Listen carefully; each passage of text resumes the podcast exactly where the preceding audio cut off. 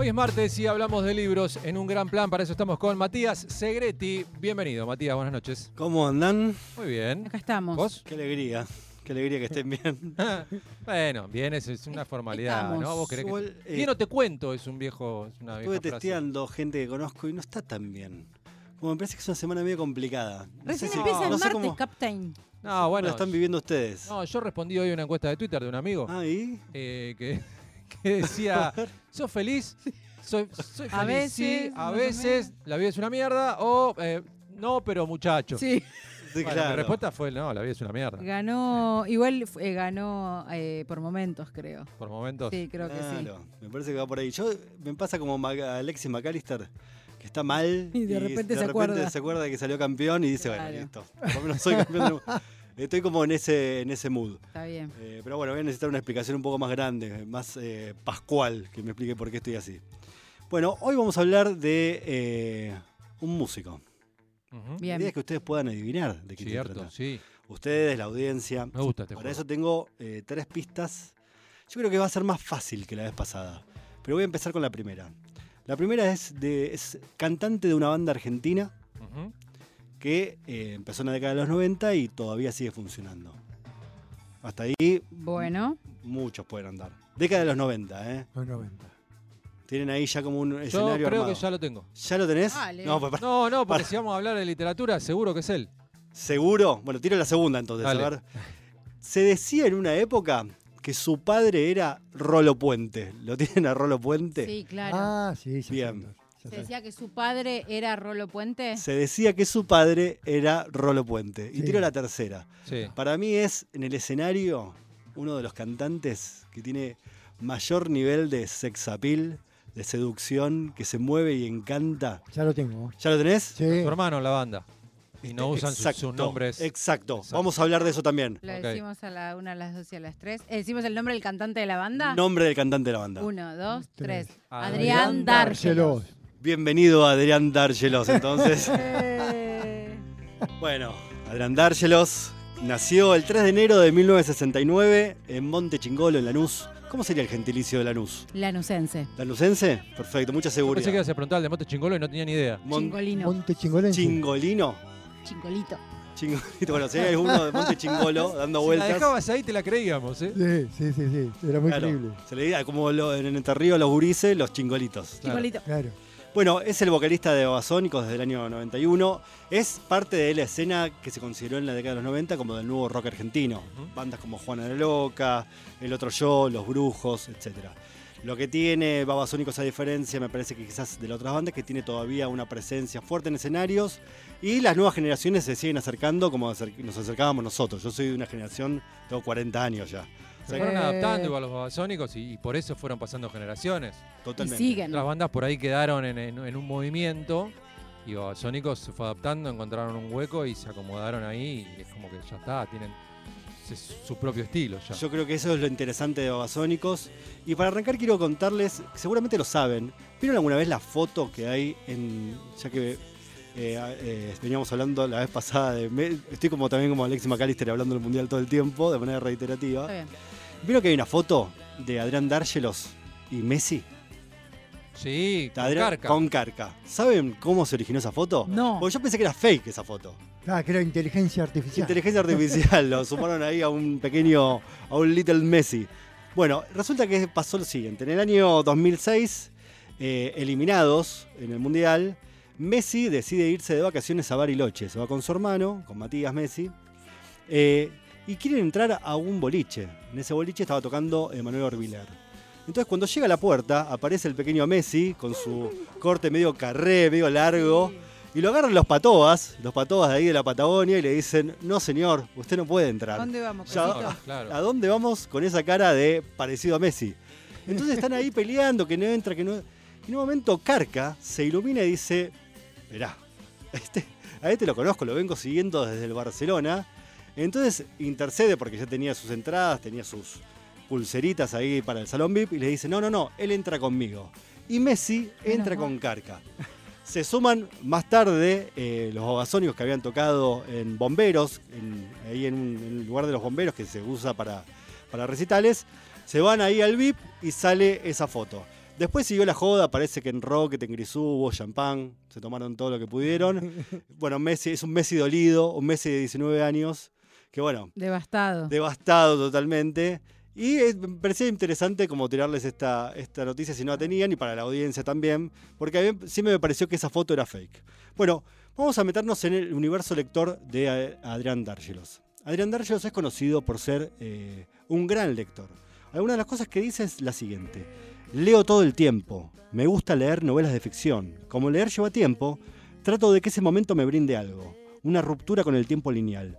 Una fantasía interna y un goce.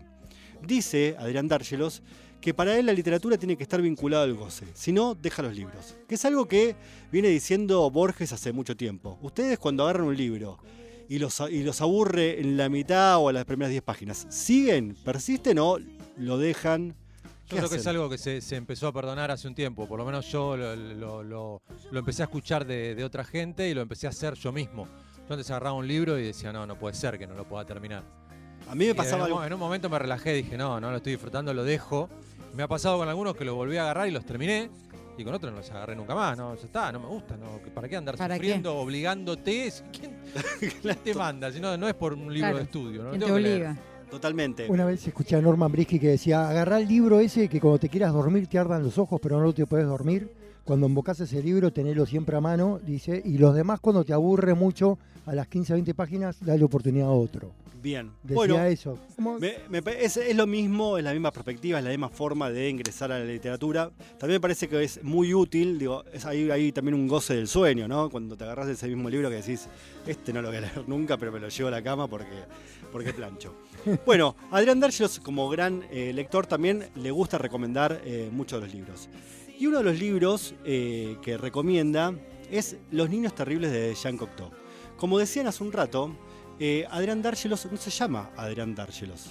Tiene otro apellido, que es Adrián Rodríguez. Y Dárgelos lo saca de eh, un cuento, perdón, de una novela de Jean Cocteau, que es justamente el libro que recomienda, que es Los Niños Terribles. Eh, ¿Cómo adopta ese, ese sobrenombre o ese nombre o ese apellido artístico?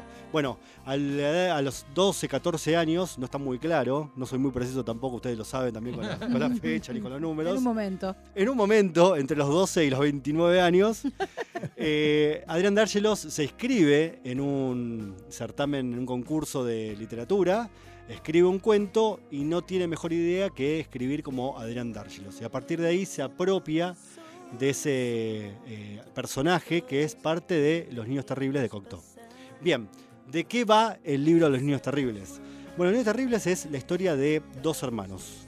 Dos hermanos eh, que no pueden vivir, no pueden pasar a la vida adulta. Están atravesados por una lógica que los sucumbe todo el tiempo a vivir en un mundo de fantasía, pero también de angustia. Y hay algo que eh, conserva muy bien eh, estos, estos personajes que tienen que ver con una lógica de regodearse de la angustia y de la fantasía. Jean Cocteau era eh, adicto al opio y dicen que este libro lo escribió, lo dijo él, en realidad no dicen, también lo podrían decir, pero dice él que lo escribió después de una internación para desintoxicarse durante 16 días. Dice que es una historia que estuvo dentro de él. Pero lo, lo interesante o lo absurdo después de este libro es que se le muere la mujer a, a Jean Cocteau y decide eh, no publicar nunca más. Oh, se deprimió para el carajo. Para el carajo. Igual esto le duró poquito. Ah, Ah, Le duró poco, a los dos años eh, volvió al opio y Ah. volvió a la escritura. Parece Ah. que había un motor en, en esos términos. Bueno, eh, Los Niños Terribles se hicieron películas, hay una película que está en YouTube, eh, es una película de la década de los 50 y es uno de los libros clásicos, se consiguen en diferentes lugares, pueden ir a cualquier librería, incluso de usados, que seguramente lo van a encontrar. Bueno, primer libro que recomienda Adrián Dárgelos, Los Niños Terribles, la historia de su, Su nombre, de su nombre, exacto. Cualquiera que se, cualquier edición que se compre está bien o puede haber alguna traducción muy terrible porque. Mira, yo creo que, que a esta altura están todas bien. Ok. Sí, sí, sí. Aparte Vayan, era- vayan y búsquenlo. Sí, sí, sí. Era Adrián Dárgelo o Adrián Puente. Adrián, exacto, Está. Adrián eh, eh, Puente, Puente, el hijo de Puente. Perfecto. Vamos con el segundo libro, que no tiene nada que ver con el primero. Es eh, de un mexicano que se llama Yuri Herrera. Es un mexicano nacido en la década del 70, sigue vivo, por suerte sigue vivo Yuri Herrera porque escribe muy bien. Y es la historia de eh, un artista, un artista que es músico y eh, se encuentra una tarde en un bar. Imagínense una escena de. ¿Vieron la serie Narcos? Sí. ¿Sí? Imagínense que están ahí, eh, no Pablo Escobar, sino cómo serían los mexicanos, los, eh, el cartel, no sé, de Tijuana, el cartel de Sinaloa. Están en un bar, el- está el cantante tocando algo y de repente llega el capo mafia a ese bar y él estaba dedicando una canción a un personaje que estaba ahí en una mesita. Viene el capo y dice, hay que justiciarlo a este. No. Lo justi- no al artista, ¿eh? al que le estaba Le dedicando, la, dedicando canción. Lo liquida y le dice, ¿sabes qué? Me gustó tu canción. Ay. Entonces el artista dice, bueno, reflexiona. Él nunca había tenido nada, era una persona analfabeta, siempre había vivido en los márgenes, siempre atravesado por muchas vulnerabilidades, una persona pobre, y de repente lo invitan a vivir al palacio de este capo que tiene un nombre para el artista y le pone el nombre de rey. Entonces empieza a desarrollar una lógica de eh, los cortesanos dentro de eh, esta, esta organización mafiosa y narco, donde cada uno va cumpliendo un papel fundamental. ¿Cómo termina la historia? Y cómo terminan las historias de los narcos. No de la mejor manera, viene un capo que le hace la contra y terminan fusilando a todos, pero el artista se salva. ¿Por qué se salva el artista? Porque se va con el capo que lo traiciona. Que le gustó y- su música. que le gustó su música y sigue cantando y entonando y componiendo eh, sus canciones. Bien, este es el segundo libro que ¿Repetís el nombre? es el, se llama El trabajo del reino y es de Yuri Herrera. Lo consiguen en eh, la librería Mandrágora, que está en el barrio de Villa Crespo, en la calle Vera y Juan B. Justo, amigos de, de la casa, por lo menos de mi casa, son mis amigos. y si quieren, de- después los invito a que seamos todos amiguitos de, los, de los libreros y las libreras. ¿Sabes que es una gran realidad? Encima de eso, le ha pasado a muchas bandas argentinas de ir a tocar a México y que venga el, el representante de un cártel. Me gusta mucho, nos gusta mucho tu música.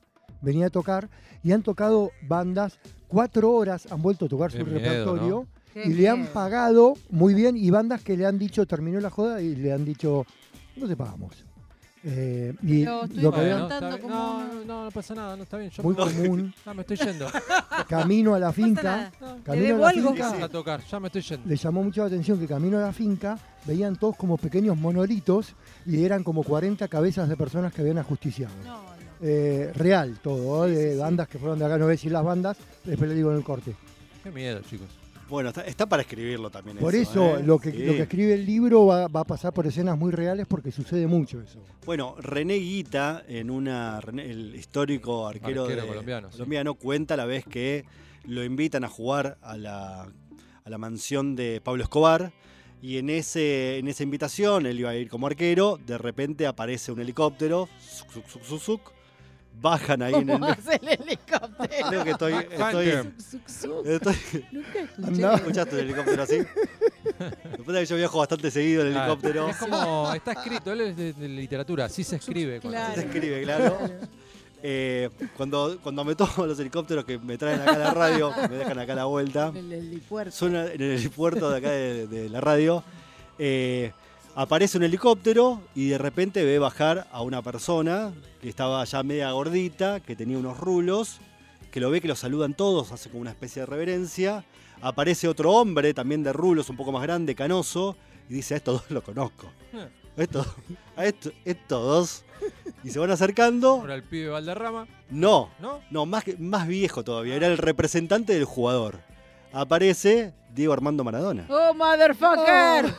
Bigote, ¿qué hacías ahí? Bueno, fue a jugar un, paque- un partidito. Me imagino que, bueno, después habrán eh, comido una ensalada de frutas. las cosas que. eh, las frutas de. Unos jueguitos. unos jueguitos y esas cosas.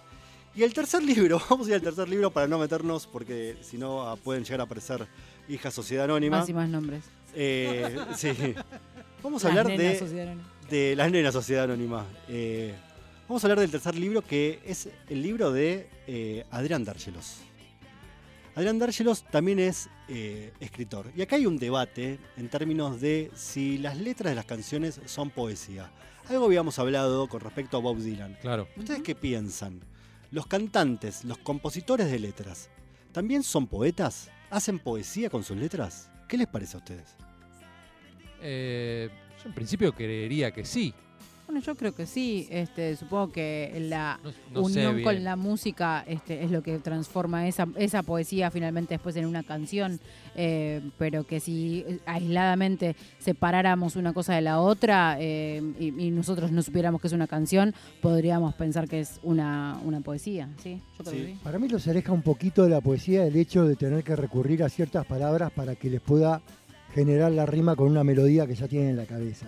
Eso los aleja. Si no estu- estuviesen condicionados por la música, sería más libre la poesía. Y siempre también depende de la obra, ¿no? Claro. Cuando, eh, Porque si no pasa lo de Gieco, que dice todo eh, telefonó, eh, oja o control remoto, porque no le entra la rima. Sí, también porque muchas veces la poesía es muy, eh, muchas veces es muy libre y no siempre rima la poesía, la poesía no siempre respeta todas las estructuras que uno está acostumbrado a decir que tiene que respetar, o sea, tiene como su libertad también. Ojo, Cité a porque él- lo mismo. claro, si lo cité a Gieco justamente porque él escribe como una poesía y hay otra persona que le compone la música.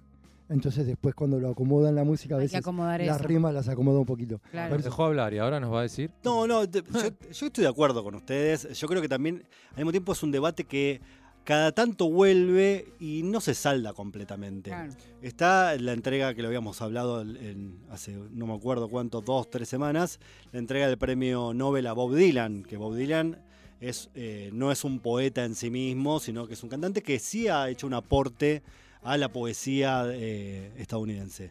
Pero miren lo que dicen algunas personas con respecto a esto.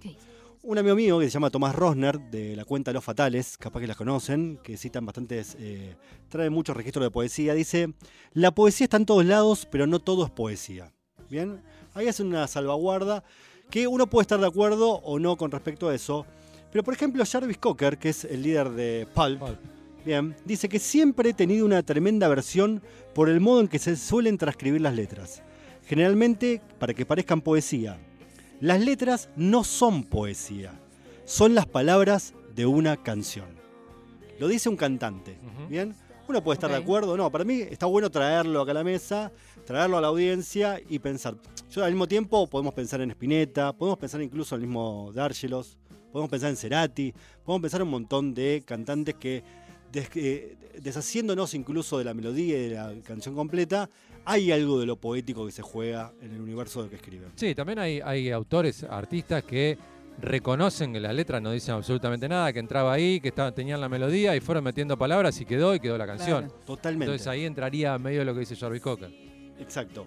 Bueno, este libro que se, se llama Oferta de Sombras de Adrián Dárgelos eh, fue editado en el año 2019 por la editorial eh, Sigilo y me gustaría, eh, para cerrar, leerles un pedacito. Dale. ¿Les parece? Bueno, Impecable. se llama Niebla Gorila. Voy a leerles un fragmento nada más y dice así. Mientras en la televisión una estrella infantil de la década del 70 atraviesa su semana de retorno, vindicación y venganza, la naturaleza nos devuelve el acto de las mariposas. Tardé tres días en darme cuenta del operativo retorno, algo amenazante de las jornadas peronistas. Niebla gorila. Esta mañana no hay dirección en que mire, sin encontrar al menos una de ellas con su vuelo, bajo y predecible. Algunas cosas se van para siempre, otras solo cambian de lugar. Adrián Dárgelos. Qué bien. Bueno. Bien. Bueno, poesía, eh, vamos a repetir lo- los, los libros. Bueno, uno es, es el, el del propio Adrián, como dijiste vos. Oferta de sombras de Adrián Dárgelos. Después tenemos Trabajo del Reino de Yuri Herrera y Los Niños Terribles de Jean Cocteau. Jean Cocteau.